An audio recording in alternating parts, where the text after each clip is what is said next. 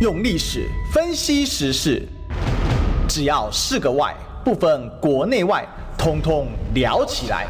我是主持人李义修，历史哥。周一至周五早上十一点至十二点，请收听《历史一起秀》。欢迎收听今天的《历史一起秀》的现场，我是主持人历史哥李义修。我们今天呢，请我们的国建署长邱淑媞医师来跟大家分享一个问题啊。好，那不过我们要现在跟医师问个好，医师好。呃，义修好，各位听众朋友，大家好，我是邱淑媞。是，今天来跟署长请教哦，就是说最近大家啊、有有几件事觉得这个火气很大，为什么呢？哎，我们这个打了高端，当了高端圣战士，呃，无比的勇气，请求了这个国家，呃，赐予我们力量，啊、来抵抗这个病毒啊。同一时间呢，呃，结果啊、好像突然发现天崩地裂，为什么？原来这不是个疫苗吗？日本人为什么不承认呢？不是台日友好吗？不是安倍过世的时候，呃，今天还放出消息说日本称我们为台湾，没有称我们为中华民国。当然这是不肯称我们中华民国，那称我们为中华民国，那这一下就不是台湾跟日本之间的问题了哈，这就是中国大陆跟日本之间的问题了哈。不过大内宣就是这样干的哈。那我我想就是先从这个高端的问题开始啊，因为它是既要被报废，大量报废，又没有什么用。哦，署长，这发到底发生什么事情？对，我觉得比较夸张，比较让大家照理说应该全民要感到非常可怕的，就是全世界有多少个政府敢连疫苗这件事情都搞关系？啊，事实上，陈时中这一次啊，针对高端族无法进入日本。还要自掏腰包三千多元做 PCR，哎，急件要四千的样子，是不是？对，嗯，陈世忠的回答是说要再请外管呢，再努力啊！我不晓得他是在怪谢长廷大使，还是还是在怪日本啊？他认为要靠外交途径去努力哈。那那你在看这个接他的这个谢瑞元呐，还有这个王必胜他们讲的那一副那个。那大家再看过去这两年多来有没有，包括新北市，那这个这个中央就放病毒乱窜，疫情崩溃的时候，那民众呢就是在那边就医啊，那没有病床啊，那王必胜是怎么嘲弄这个侯友宜市长？他就一副说，你们就是不会搞关系嘛？你们关系没搞好，你看他们的这个思考模式就是用搞关系就可以解决问题，那结果呢？疫苗这个事情，他们也他的回答就是要搞关系。疫苗可以搞关系吗？好，疫苗是一件什么事情？大家在冷静的去思考。但是在这个地表上面啊，我跟大家报告，就是连非洲资源最不足的国家，哈，我们的邦交里面一些资源最不足的国家。他们也都知道疫苗这件事情非同小可，连共产国家都知道疫苗非同小可。为什么独独我们的政府宣称我们的医疗是如此的国际傲人水准，而我们有这种政府草包到草包到敢，到现在还口口声声。认为要靠外交关系去让疫苗啊出得了国门，让国人出得了国门，哦，这个是不可思议的事情。疫苗是一个什么东西？为什么连共产国家？去年我就讲了，去年他就是用爱台湾来绑架全民，是任何一个人质疑，就说他是中共同路人。绑架到什么程度呢？绑架到连最大在野党的党主席以及当时的他的立院党团的总召，都被迫必须呢，必须声称他们也非常愿意去打高端，否则他们活不下去呀，他们会被出征到很惨。但是全世界都没有第二个政府敢这样做，哎。高端在全世界拿到几张 EUA 呢？我应该说这是好消息吧，因为竟然不是只有台湾给他，但是一共呢三张，三张包含台湾吗？包含台湾，所以只剩下两张在。另外两张在哪里呢？第一个就是呢，宣称跟我们建交而不被承认为国家的索马里兰，而这也是唯一接受高专捐赠的。王必胜有在记者会讲了，我就说你这个捐不捐出去？他说谁说捐不出去？我没有捐啊，捐给谁？索马利兰十万剂。我早就知道索马利兰有接，不然他干嘛要给他 EUA？就索马利兰是的确可怜到没有疫苗，因为索马利兰他不被承认，对，对不对？全世界上没有任何一个邦交国。对对，嗯，那他呢？结果呢？就是他，那你如果要接受捐赠，你就是要打嘛？你不打，你 接受捐赠干嘛？你你你你你仓库太多呀！你要打所有全世界有政府的地方，你要给民众用一个药，你一定要给他核准。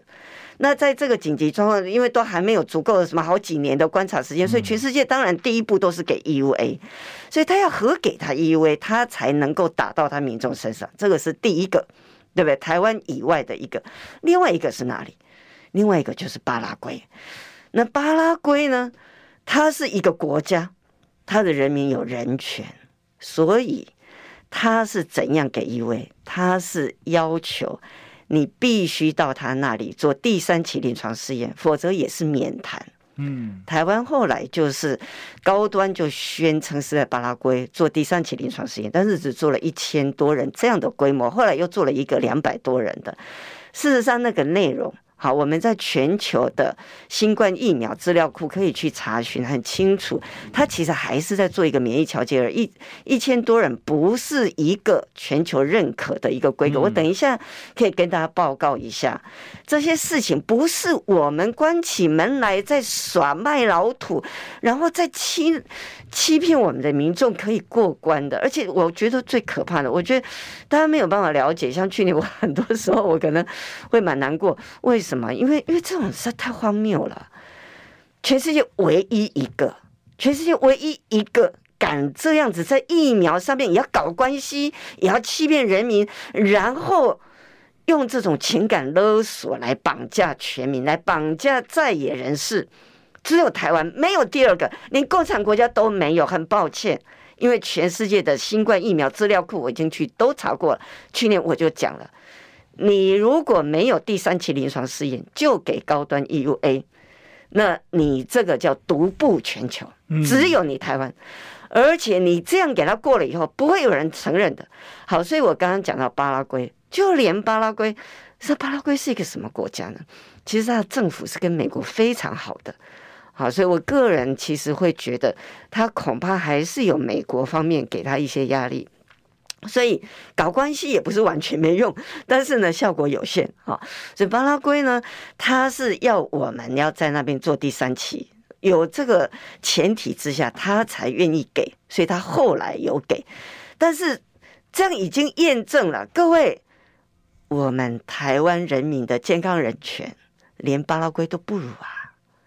连巴拉圭都不如，因为我们的七十万高端圣战士是在没有三期试验的情况之下被打入高端的。嗯，我们的政府是在没有三期试验，连计划都还没有，所以那个会议记录后来不是在各界的压力之下有公开吗？对，主他他会议记录就有讲。就委员要求他的弹数，他是有条件通过，他不是真的通过。有条件通过是一年之内你要交出你的三期试验报告，就没有。而且那时候要求他，我记得是两个月或三个月之内要拿出所谓三期试验的计划书，在哪里？这什么意思？就他送去审的时候，他根本没有打算要做，他连计划书都没有，连计划书都没有，政府给他过。然后打到人民的身上，然后他制造一个疫苗空窗期，然后那时候谁去打？年轻人去打，因为之前都是靠我们叫做做疫苗乞丐嘛，靠捐赠的疫苗，所以呢，但捐赠疫苗它是有顺序的嘛，年轻人就看破了，排不到他们的，所以可怜的年轻人呢，他们就看破了。那你好歹有疫苗打，比没有疫苗打好，那就是跟索马利兰的国民是一样的。哦，所以我们堪称跟索马利兰的的这些人民是同一个等级，同样的一个在科学上被对待的这种等级。那连巴拉圭，他等级都比我们高，他你要有第三期临床试验，他才能够给你 EUA。而事实上，他给了以后，他有没有真的拿去打他人民？没有，他只是拿去做临床试验。那这是很严肃，是因为为什么全世界会这样？连共产国家都不敢这样玩，好，到底是为什么？那这个我们等下可以来讨论。但是我们的这个政府是夸张到这种地步，所以我们其实这个真的是很像那种家暴的症候群啊。是一个家暴的家长，他每次都告诉你外面的世界多么可怕、多黑暗，人家都在欺负我，你只能仰赖我。对，所以他就把把家门关起来，家人也不能够出去，然后就在里面家暴，还是他对你施暴，他还说他是在爱你。对，他对你施暴，他还说他爱你，然后说他是全世界唯一能救你的，如果没有他，你们通通会完蛋，对不对？我们是被这样的政府在搞家暴，哎。我我觉得这事情真的是很非常非常荒谬，因为大家先理解一下，像索马利兰为什么他是去采取这样政策，事实上索马利兰也没有跟我们正式邦交了哈。那因为这里面又牵涉到非洲的很复杂的地缘政治问题啊，那我们今天就不细展开讲，基本上就可以这么说吧，索马利兰。因为非洲是有自己的一个非洲联盟的，所以你如果还在跟索马里人搞这个外交啊，用这些东西弄，我跟你讲，那非洲联盟直接跟你翻脸。那台湾这个就很麻烦了，因为台湾现在在非洲只剩一个邦交，斯瓦蒂尼嘛。那所以回过头来说，索马利兰这个全世界上没有任何，大家听说没有任何一个呃正被正式承认的国家哦，但它事实上还有很严重的这个主权的一些问题。结果呢，他透过，因为他他很穷。所以，我这很严重怀疑，这背后是不是也有经济金金元的关系？哦，反正我本来就很穷，要买也轮不到。哦，他又不是一个正式国家，所以他要跟这个 WHO 去申请啊，他这些这个所谓的这个疫苗的机制来呃做这种呃比较公益性质的哦这种国际援助，他还是要付一点钱，他要付一点钱，但是整体来讲，他可能他的排序也不是那么容易，因为在他前面的非洲国家这么多，大家都很穷啊。大家都要排啊，那你一个非正式的，那你要怎么办？所以其实这里面就讲起来很复杂。那我觉得很坏就坏在这里，很复杂的事情，政府呢故意都不讲，他也不要让你让你知道，他也不要让你理解，他只要告诉你说，你看我们有输出，输出哪里有啊？索马利兰啊，输出哪里？巴拉圭啊，巴拉圭我去查了一下他这个试验的这个医院哦，其中有几间是在东方市啊。那东方市是巴拉圭呢，在哪里？因为巴拉圭这个国家是个内陆国，它刚好夹在阿根廷跟巴西之间的东边啊，哈。这东方市就是夹在阿根廷跟巴西之间一个边境贸易城市。早年大概一九九零年代、八零年代的时候，有大量的台湾人到那边去，所以当地有很多台湾人的网络。我在猜测，这些医院愿意让他进驻啊，搞不好也是用。就是说，所以他说用人搞定嘛，是这为什么在东方？不是完全没效了，对，不是完全没效，有限这样。因为当地台商很有钱，在当地就已经可以拿来炫耀了，是，所以一一向都这样活下来。不是因为署长你就想嘛，理论上试验应该选首都最大城来进行，怎么会选到东方是这个小小地方？你就知道啊。所以这里面有很多很多的问题，然后又又拿外销转内销拿来欺骗国人啊，然后都不能讲话，讲话你就是不爱台湾。署长，我跟您说，夸张什么程度呢？今天又看到一则这个新闻哦，嗯，这个应该是昨天的，呃，就前天的新闻哦，嗯、这个三立又做一则新闻说，哦、呃，这个，呃、这个，哎，不是三立哦，这个应该是反正一个媒体啊，他就写说，呃，这个加拿大啊、呃，现在打加拿大打高端也可以进去哦，应该是 ET Today 的、哦，加拿大打高端也能去，加拿大十月起全面解禁。哦，是今天的哦，是今天的，刚刚的啦。刚刚我们要广播之前十点 十点三十八分发布的。然后呢，加拿大全面解禁，高端也能去打，这什么垃圾标题？因为原因其实是疫苗、PCR、戴口罩全部都不用。加拿大意思是我 pandemic is over，就跟拜登讲的一样，就是疫情已经结束了，所以呢，任何防疫通通不用，所以高端也能去，不是说高端也能去，是什么都没打的人也能去。他现在带一个风向，哎，他告诉你，你看高端还是有用的啊。你你看，我们在这个世界上要活下去啊，真不容易啊！现在就是一个物竞天择的时代了啊！这个当政府说入境要可以免这个居家检疫以后，很多人都想出国了，然后很多人都在问哪边的条件最好，对什么意思啊？就像加拿大这样，是就他什么都不管的哈，那这样大家就很开心。哎，这个就在考验各位的智商哎。所以这是打高端等于没打？不是不是，等一下，我们先讲这个，然后来讲打，再来讲高端这件事情。是，他什么都不管的哈。哎，其实不要说是现在了，你不要，你你你们也不用这么 叫你要迷迷。其实，在以前就有了那个西班牙哦，那这些国家会怎样？是最值得你去，你最放心去，还是你要最不敢去？所以你现在政府就在给你放鞭炮哦，说他也故意嘛。我们现在疫情明明是在高点哦，是，他就故意给你放好消息啊，因为陈时中要选举嘛，怎么可以说有哪里不好？都很好啊，好的不得了哎。但是当大家想要飞出去的时候，你误以为那个最没有在管的是你最开心的地方，那那你自己要小心哦。所以，所以现在这个这个一个乱世之下，谁谁眼睛亮一点，谁才活得下去哦。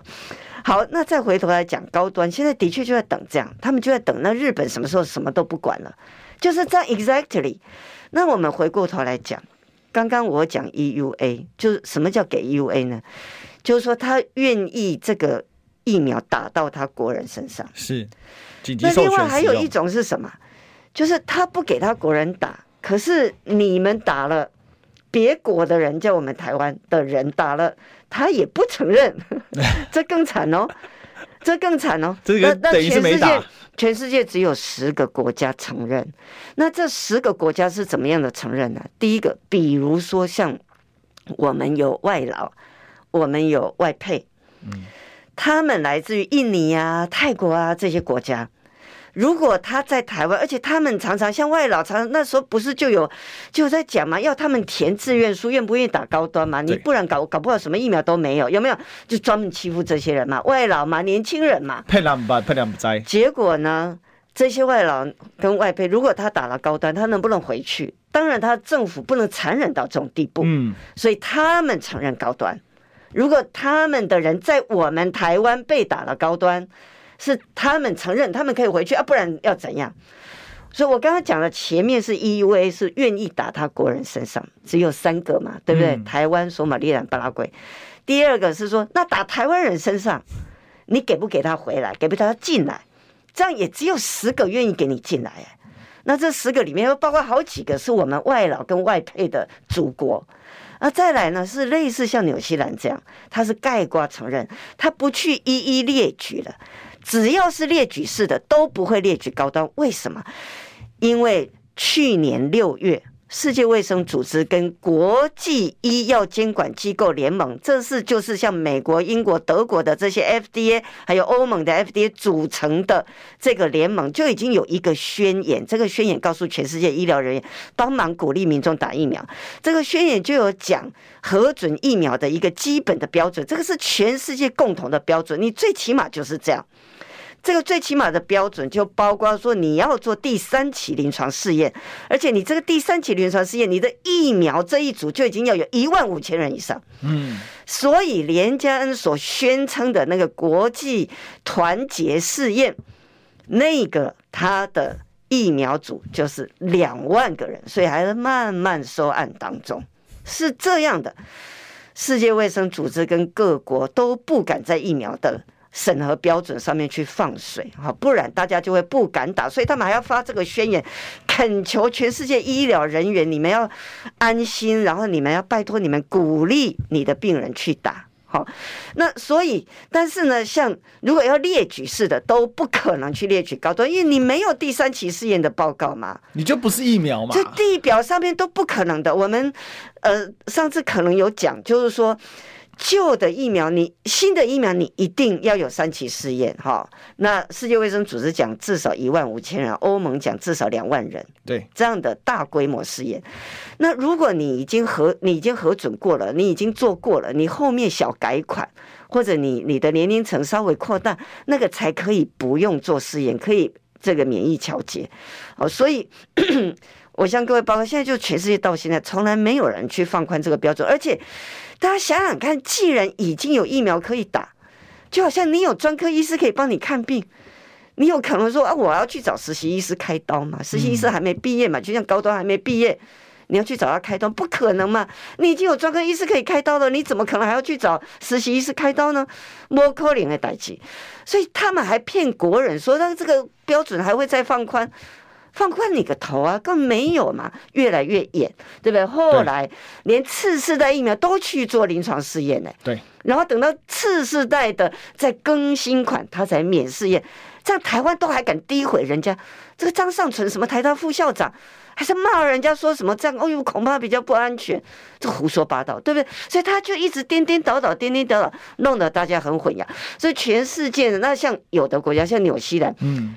纽西兰是一个观光立国嘛，他就是你只要是打的是你的政府给你核准的疫苗，那他他都都不管了，好，他就世界大同，这一种我们就浑水摸鱼进去了。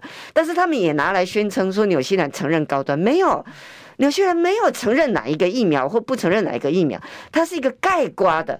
所以如果有真正要针对哪一个疫苗，例如高端要不要准的，那通通不会准，不可能准的，而且。那一些有列举疫苗的国家，为什么他不可能准你高端？为什么连你台湾人打他都不算？你也太残忍了嘛！对不过去你国家玩一下，给你赚钱，你也不承认，你们这么残忍干嘛？这就回到我跟大家讲，为什么连共产国家他的 EUA 都不可能随便放水？就是因为疫苗是什么时候打呢？是你快要你已经病危了，呃，病急乱投医，这时候来打疫苗吗？不是，不是嘛？健康的人打。是你好好的时候要你打嘛，哎、而且还不是万分之万一定安全，万分之万有啦，但是没有十万分之十万安全啦，对不对？对啊，我尽可能让他安全，你还而且还一天到晚电视广告、欸，哎。所以很多人是不敢去打的。全世界这个各国都做过研究，哪一些人是一定会第一批就冲去打？但是这个大概会有两三成，但是也总有大概三成左右，甚至于更高。这你你怎么跪地求他，他都很难。好，这就很难。那这个唯一能够突破这个门槛，就是他对政府的信任。这全世界早就知道，因为人类不是现在才打疫苗，对，人类已经打疫苗打多久了？所以全世界只要是有在读书的，不是穿草鞋在执政的，通通知道，只有我们中华民国的政府，我们竟然被这一群人搞成这样子。全世界都知道的事情，他给你搞老土，而且他还不断的要来愚弄，不断的在操纵，好可怕啊！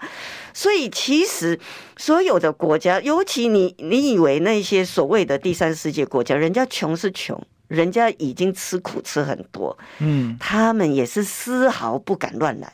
你今天只要一放水，你承认那个没有三期试验的，那那你的民众就你就等于你在你在表态。你接受那种没有严格把关的疫苗，那你也影响到你如何叫你的民众一定要去去打疫苗，你也影响到你自己的这个人民对政府的这个信赖感。所以只要是有列明同意的，都没有人会去同意高端啊。所以这个是很严肃问题。然后共产国家，你想想看，共产国家有有可能像我们这么搞吗？我们现在一天死四十个人，大家也都觉得没什么。这全世界，我就是就民主国家就可以搞民粹，共产国家你可以这样搞吗？如果你这个疫苗没有效，或者你这个疫苗还不知道有没有效，但是呢，你就是不够严格，那你的反对阵营会不会攻击你？是，他攻击你，然后甚至于你到时候你防疫你就控制不下来了。对不对？这些政府其实共产国家，他们真的把疫苗就当做国安了，啊，因为他有可能民主阵营所谓的不给他们了，对不对？他能不能乱来？他到时候真的靠自己的，靠自己就可以做了一个一个草包疫苗是没效的，你不是找自己麻烦吗？所以我说疫苗不是随便的东西，你今天一个政府敢胡作非为到疫苗这种事情，你都可以胡搞，这这是超乎地表的想象。所以，这个共产国家，它的疫苗也是要非常的严格。苏俄罗斯那时候，他的他想要抢第一，他其实啊，他那个叫什么卫星五号，对，嗯，他其实已经在做第三期临床试验了。但是第三期临床试验的报告还没出来，结果他核准的时候还被他，哎，他们国家也是一堆人骂嘞。但是他已经有第三期临床试验，所以我就会讲说，高端是地表唯一没有第三期临床试验就核给 EUA 的。哦，他连二期都没有完成。对，所以这国际，你共产国家，你要维护你的政权，瘟疫不是你可以开玩笑的，那也是要给人民打有效的疫苗。所以真的是很夸张、很可怕。那所以民主阵营这一次在防疫的管控，虽然表现的是不好、很烂。你看像加拿大，我告诉你，做的越烂的国家，他会越早给你放好消息，因为他做太烂了。就像丹麦，干脆放推没事。对，丹麦他就死亡率在上升啊。他还是跟你讲哦，我们现在暂时不推，不推其实不是不打，是说他不额外的花力气去推广。那他要怎样？他要十月、十一月以后，因为反正就到了那个他们高峰期，大家都在十二月、一月，对，到那时候来打了啊，其他他就给他当做睡觉了哈。这还有人真的以为也就以为没事了，其实不是这样。所以在这一些情况越糟的，他越要给民众打麻药嘛，打吗吗啡嘛，让你们快乐嘛，然后死也不知道怎么死的。那你说一天台湾死四五十个人，在早在过去我们都已经觉得很可怕，在现在大家都不知道，因为不知道是谁家在。但是你自己去看你的周遭，你最近是不是听到越多越来越多人说他家人感染？对，小朋友感染，对不对？疫情是在，而且疫情在烧，昨天就破四万了嘛。对，这些无良政府，他就会给你放好消息。那我这一本《台湾新冠疫情的冲击与反思》，我这本书都有讲。我就从国际的这个状况开始分析，就告诉你所谓的佛系跟魔系差别在哪里。啊，事实上很多事情是跟大家想象不一样。我们这个佛系魔系到底在哪里？我们广告回来跟大家做分析？我们进广告。你知道吗？不花一毛钱，听广告就能支持中广新闻。当然，也别忘了订阅我们的 YouTube 频道，开启小铃铛，同时也要按赞分享。让中广新闻带给你不一样的新闻。用历史分析国内外，只要是个“外”，统统聊起来。我是主持人李一修，历史哥，请收听《历史以奇秀》。欢迎回来，这里是《历史一起秀》的现场，我是主持人历史哥李一修。我们今天的现场来宾是我们前国建署长邱淑迪医师，署长好。易修好，大家好，我是邱淑媞。是我们今天哦，就是来讨论这个高端的问题。刚才已经讨论，就是说就没有用嘛，哦，就是又没有用，所以会报废这么多啊。哦，那可是呢，这个防疫啊，好，现在啊，我们说这个刚才署长提出一个观念了，佛系还是魔系，还是呢，呃，真的有用哦？阿伯金架龙系，哈，这个到底是怎么样防疫呢？所以署长最近呃出了一本新书啊。哦，在这个天下文化跟远见杂志的这个出版的，哦，那叫做呢，呃，这个台湾新冠疫情的冲击与反思啊，哈，那这个署长也送了我一本啊，我们要很感谢署长啊，说看这个挖掘真相，张疫之眼，从历史找答案的尽情指教，我们谢谢署长啊。那这里面其实署长这一次这出这本书啊，哈，主要针对这个疫情的部分做了很多的。回顾啊，因为我们真的需要记忆恢复术。我觉得民进党现在都踩死一件事情，我就是赌你，你记不起来。对，最近陈时中的选举啊，要不是周玉蔻出来乱啊，搞不好他选情也没那么差。对，因为他就是用传媒带你嘛。然后昨天直接炸出来，王炸是什么？王炸就是 T 台的移屏的背后，进电视是怎么过关的？录音听得清清楚楚。哦，这个进电视进集团的现在的实质上的掌，这个所谓的这个要算掌门人吧，就裴伟哦，他怎么样在他股东会里面报告，怎么样说苏贞昌、蔡英文怎么做，NCC 的主委陈耀祥该怎么过？我跟你说，我们这个公投完就会过关。哇，之前是 NCC 是独立机关吗？有人敢出来就抓了吗？没有人敢嘛。好，那 NCC 是独立假明面上独立机关，政府都敢这样玩，也难怪乎我们的这个指挥中心，我们的卫福部。根本就沦为政治机构打手啊！然后他的指挥官现在呢，前指挥官陈志忠现在选举呢，也是一直玩啊，玩个不停哦，跟他的寇姐姐、寇妹妹啊，每天十指紧扣啊，那实在是让人家觉得匪夷所思。到今年，我刚刚好，刚才署长来之前，我刚好看到一个新闻，我看到蒋万安有一个这个政策啊，在讲那个动物园的东西的政策哦，动物保护还是什么政策哦，终于跳起来。我要看的时候一直看到标题，我是。这么久以来，因为我们中广外面有一排电视墙，终于有人在讨论政策，你知道吗？对啊，全部都在讨论这些歪七扭八的事情。那可是要跟大家讲哦，不是他做过去就没有，就不再算数。人如果转过身，影子是不会消失的，终究要面对你背后那个魔影啊。好，所以我觉得我们这一个啊，署长现在出书实在太好了，帮我们整理一下。您您这一次出书里面有提到一些什么事情？对，其实我是很感慨，说玩命玩到这种地步哦，而且他不只是操弄媒体，他不止操弄啊，他直接管控，他直接管控。对啊，你谁敢批评他，他就把那个电视台给给给，就把他把他给关掉了。然后现在大家看所有的这个新闻频道。就是绿油油，啊，但不绿的呢，比较中立的啊，比如说 TVBS。其实老实讲，我一些浅绿的朋友，他们也看 TVBS，但是因为它不够绿。现在不是说你你你中性客观可以哦，no，你要非常绿。你要誓志矢志效忠。组长，我跟你说一个很扯，某一台呃东边的森林，他们怎么做怎么做这个舆论控管？他直接把主管换掉，换什么呢？换成意识形态，就是接受民进党领导的那一种意识形态的，对，由他直接控，对。然后呢，特定人士是绝对不能骂，因为他们下非常多的叶配，对呀。哦，比如说呢，很暖的那个。哦，还有喜欢吃孤火鱼的那一个，这两个是在这个东边的森林这一台里面呢，坚持一不能讲他任何坏事，因为人家有下叶配，他是直接锁血锁死在里面。你看，这到这种程度，这么荒谬的事情发生在二零二二年，民国一百一十一年的中华民国。对，所以我我刚刚讲这个，各位想想看啊，在民主国家哈，本来哦，你再怎么民粹。你是去操弄操弄媒体，我们台湾呢是直接控制媒体，直接控制啊！你要生或你要死，只有两条路啊！你跟他靠同一边，你就你就有奶喝啊，很壮大，而且很很招摇。对啊，那个通告费都涨。然后然后你怎么诽谤别人都可以啊？对哦，连连司法也都他就就就不起诉啊，他就不处理啊。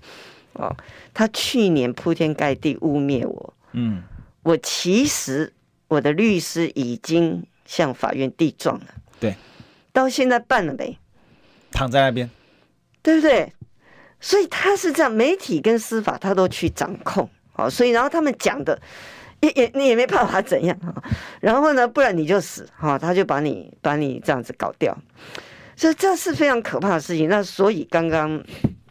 刚刚一休讲的这个，就为什么我我我是很感慨。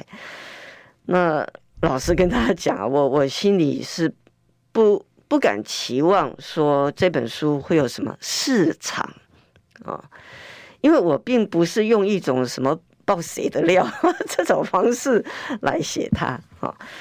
但是因为这个过程当中啊，包括包括什么？包括柯 P 呀，曾经被陈建仁教授骂说他不懂流行病学啊。那个时候呢，就是在讲说新冠都很轻微了，奥密克戎很轻微了，致死率很低啊，说不会死人呐，因为四月份不太死人嘛。那柯 P 就被骂不懂流行病学，我就把这个致死率，它它到底是在什么时候才会高上来？我告诉你，你在其实我在一休的的 YouTube 讲过。当你人数增加最快的时候，你的致死率的分母被灌水，你的分子还没出来，嗯，就全民呢就被被这种愚弄操弄到死得更惨。对，他用致死率来骗你，所以我这本书里面就把这样的，我把它用数据用图画给大家看。好，那另外呢，侯友宜市长他不是也一直苦苦哀求说，快筛阳要等同确诊。那也被骂啊，说什么医疗会崩溃啊？等到后来他们同意的时候，都已经过了疫情高峰了耶。就台湾人排队买快筛，排队等 PCR，排排到死掉的嘞，这都发生的，这很悲痛。好，那我呢就强忍这样的这种心情，我觉得要用我们怎么样救民众啊？我们还是要用科学啊。哈，而不是用情感来绑架，所以我不想去炒作这种情感，所以我有写，我也把三年的这些错误我还是有写，但是我还是放的蛮多啊专业的东西，所以我刚刚才说我不敢奢求哈，这个会怎么样大卖，但是我心中非常希望，非常需要大家去把它买来看，因为我自己个人就参与国际的防疫。好，所以我前面先整理了全世界的防疫，从前面刚刚讲到的佛系跟魔系的差异在哪里？好，很多人误以为说，哎呀，要够巴豆还是要呃要要什么？就是说，而且够不揍哈，就是说你是你是要活你你是要钱还是要命？哈，以为他是鱼与熊掌，结果是错了。那我都拿客观的数据给大家看，全世界的分析，它是唇亡齿寒，不是鱼与熊掌。那这个我们人民要知道为什么？因为政治人物他不知道为什么老是不知道啊。那他不知道，如果我们也不知道，那每次他就骗你说你是要钱还是要命？最后大家就是说啊，我要钱，我要活下去，那我就算了，不要命好了，反正不要的可能是别人的命。但是其实是错的，是错的。所以我要分析给大家看哈。所以那那不，我刚刚讲到说侯友宜市长讲到那个快筛阳等同阳性，我也是用流行病学哦，我就用数字算给大家看。说，事实上，你有症状的人快筛阳，你等同阳性，其实根本就没有什么问题。哈，然后我给大家美国疾管署他对于快筛的那个处理流程，所以我第一个用用事实用数据，第二个用包括像这个这个死亡，对不对？不是就火化之乱嘛，对不对？火到现在还在还在这样搞哎，然后他卖暖嘛。啊，指挥官卖暖呐、啊？他说他是暖男啊，他都没有要求，就没有要求，结果比那个黑死病处理的还要仓促啊！就世界卫生组织二零二零哎，第一年呢，二零二零九月已经有这个尸体处理的标准了。嗯，连人家要做解剖哎，做解剖这不是最危险吗？连解剖该怎么处理都讲很清楚，其实是没有那么恐怖。为什么？就是我一再跟大家报告的，它是空气传播。你一旦弄清楚了传播途径，是没有什么好怕的。嗯。所以他九月就告诉大家了，你不一定要火化，你可以不火化的，你可以瞻仰遗容，你还不一定要放尸袋，尸袋只是为了说怕这个尸水漏出来等等，是为了这些处理，但是不是不不是为了说不放尸袋会传播，没有，因为你放尸袋你就没办法瞻仰遗容嘛，对不对？所以他都告诉大家这些是没有必要，是科学上是是嗯是 OK 的。就我们到现在二零二二年呢，二零二二年我们还这样子用不人道方式处理，那世界卫生组织就告诉你说，你最重要最高原则就是你要尊重 respect，你要尊敬王者为为大，哈，去世的人为大，然后你要同理家属的哀痛，你不能在这个时候，因为感染常常就是死的是很意外嘛，对不对？嗯、大家当然都希望他就算感染也还是会好起来。就在这么仓促，然后要被隔离，结果就这样走了，都没办法看一下，对不对？这种伤痛，那人家二零二零年九月已经告诉我们说 OK，葬礼也可以办的，大体在现场都可以办葬礼的，只不能怎样，不能不要去亲吻、去抚摸，嗯，就可以了。你把大体放在那里，大家来瞻仰遗容都还 OK 的耶。所以这些真相啊，这些科学的事实，我就要把它写下来。但是我写的不够心酸呐，好，我也没有什么 Coco 姐来骂我，所以我不敢期待说他一定能不能这么大卖。那但是我帮大家整理了全世界的那个历史，我告诉大家说，你以为二零二零、二零二一、二零二二、二零二一已经有疫苗，会不会死比二零二零少？对不对？然后二零二二大家说 Omicron 是圣诞礼物，那二零二二总是可以死的非常少了吧？我的数据给大家看，然后我告诉大家，全球人类在做一场史无前例的类实验。什么叫类实验？就真正的试验，就是高端这一种。我我们一直在讲第三期临床试验呢，是 randomized controlled trial，是要有对照组，而且这个谁是介入，谁是对照呢？是用随机分派的，那就真正的实验。但如果你是各自选择。那就不能够叫真正的实验，我们叫类实验。可类实验什么时候它会其实它的那个证据的强度会接近真正实验呢？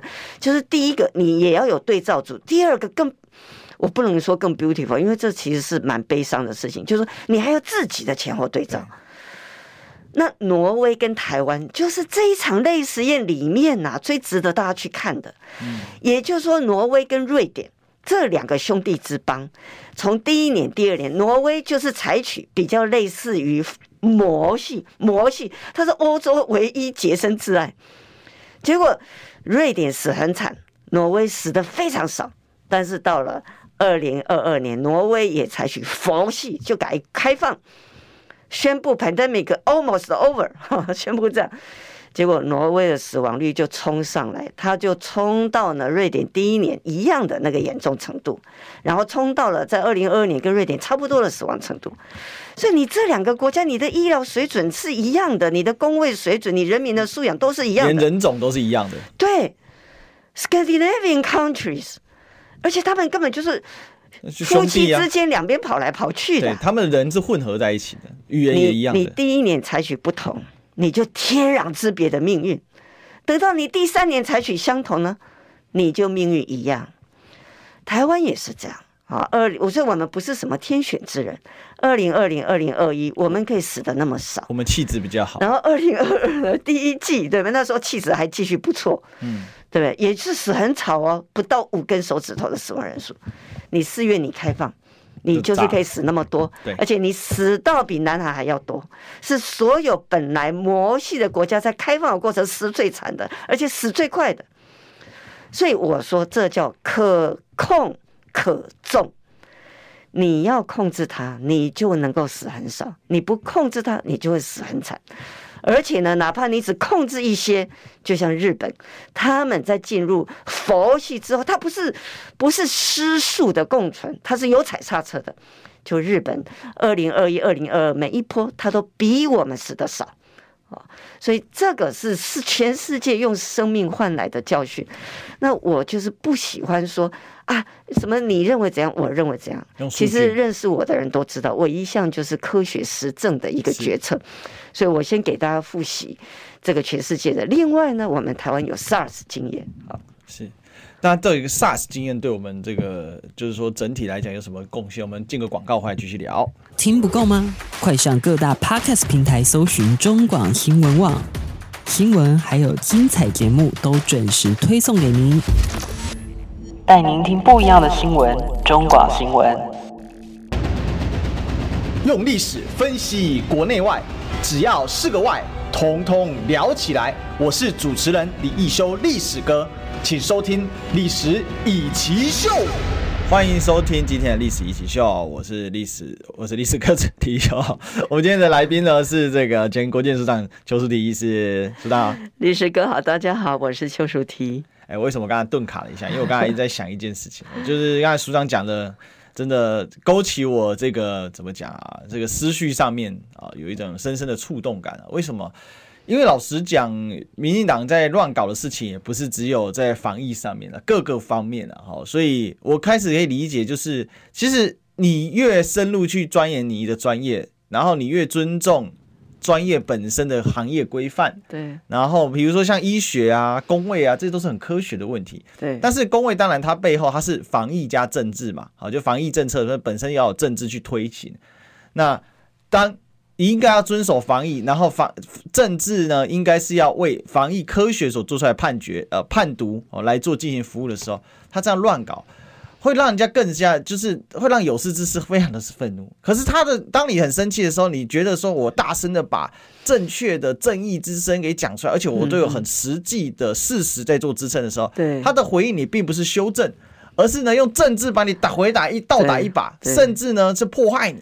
然后呢，甚至动员群众来攻击你，哦，网军啊，出征啊，哦，这样子一个状况。好，比如说这个现在还在选桃园市长那个郑宝清，他之前脱党参选，对，那他也是老绿嘛，创党就在的人。那结果呢，他跟我他说一开始就我上次访问他说五六千个账号灌爆他，就这样，他觉得很难受啊。那刚才其实署长提到一个魔系跟佛系的防疫，魔系防疫其实就是。非常强力的控管，甚至有点大惊小怪的 概念，也不是说大惊小怪，就是没错，我会就是一点点小题大做，我把它用了很度对对对，就是做的 就是这个滴水不漏嘛。对，那佛系就是放推嘛。可是我们台湾现在最糟糕的状况是，我们的行政机构、我们的指挥中心，他继续享受魔系所带来权力集中、那种威权的快感。对，然后呢，侵害人权。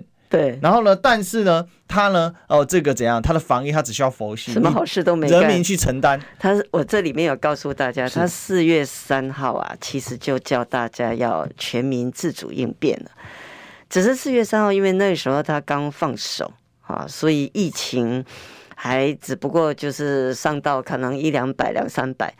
那那时候啊，阿妹正在办演唱会啊，我很喜欢阿妹，但是问题是我们现在在讲的是防疫啊，不论是谁了，然后办演唱会，嗯、其实这种大型群聚是有它风险的哈，国外也都是透过大型群聚然后失控。那但是那个时候他就已经告大告诉大家，只是后来一直到了疫情真正比较升高，而且开始有死亡出来，他讲这个全民自主应变，才引起大家生气，大家才有痛感。结果那一天呢，他其实指挥官在记者会就告诉大家说：“哦，他他已他已经讲很多次了。”我就去爬书，没错，他四月三号就讲了。嗯，所以他是用一个超佛系，就是摆烂。什么都不做，什么都不做，甚至于他是做相反啊！如果有时间，我们谈一下这种非常非常诡异的这种相反 （paradoxical） 的这种这种操作的那个现象。那那所以他是超佛系，他什么事都他就是就是失速啊，完全不踩刹车。可是呢，一般他们每次都宣称说是因为啊，要兼顾经济，好，所以他在苏贞昌在愚人节讲新台湾模式的时候，他们一路都是这样讲，说因为他要兼顾经济，那所以我不得不呢，就是在一开始的时候就把国际上的这个经验啊，那其实我也有放台湾的经验，台湾的数据，说你是佛系的经济比较好。还是魔系的经济比较好，然后呢，大家每次一讲到魔系，就就骂老共啊，就骂纳粹。那到底是魔系的模式比较自由，还是佛系的模式会比较自由？然后这种佛系它会怎么样的操作？结果就是恶性循环，越搞越糟。我这个书上呢，在第一部分的时候就先分析给大家看，而且我给大家数据，哈，那我也把它列出来。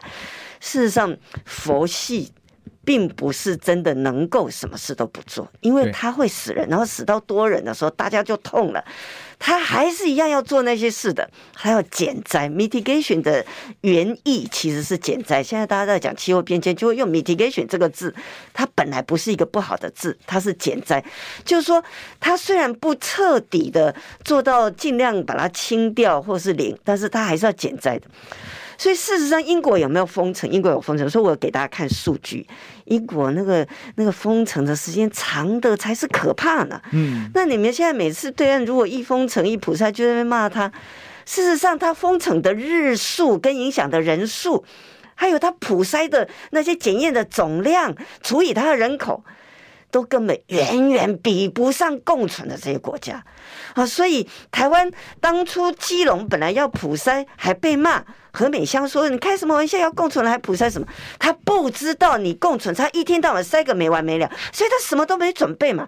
事实上，你佛系反而是耗费成本啊。